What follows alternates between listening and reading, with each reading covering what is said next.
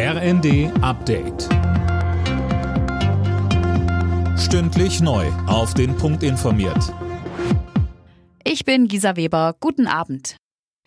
Nun also doch. Deutschland liefert offenbar Kampfpanzer an die Ukraine. Das berichten der Spiegel und NTV übereinstimmt. Demnach sollen 14 Leopard 2 Richtung Kiew geschickt werden.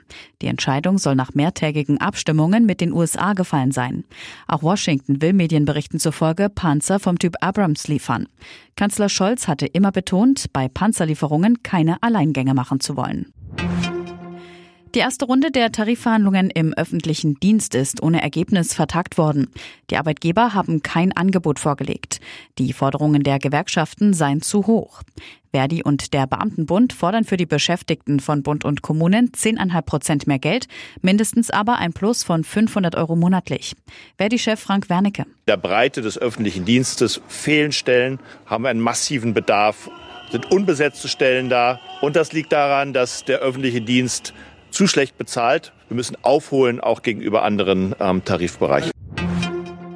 Ex-Verfassungsschutzchef Maaßen droht der Rauswurf aus der CDU. Es wird ein Parteiausschluss geprüft. Nachdem Maaßen in einem Interview unter anderem von rot-grüner Rassenlehre gesprochen hatte, gehen immer mehr führende CDU-Politiker auf Distanz. Generalsekretär Czaja forderte Maaßen auf, die Partei von sich aus zu verlassen. Der deutsche Film Im Westen nichts Neues ist für neun Oscars nominiert. Die Netflix-Produktion geht unter anderem in der Kategorie Bester Film an den Start. Elf und damit die meisten Nominierungen gab es für die Science-Fiction-Komödie Everything Everywhere All at Once. Alle Nachrichten auf rnd.de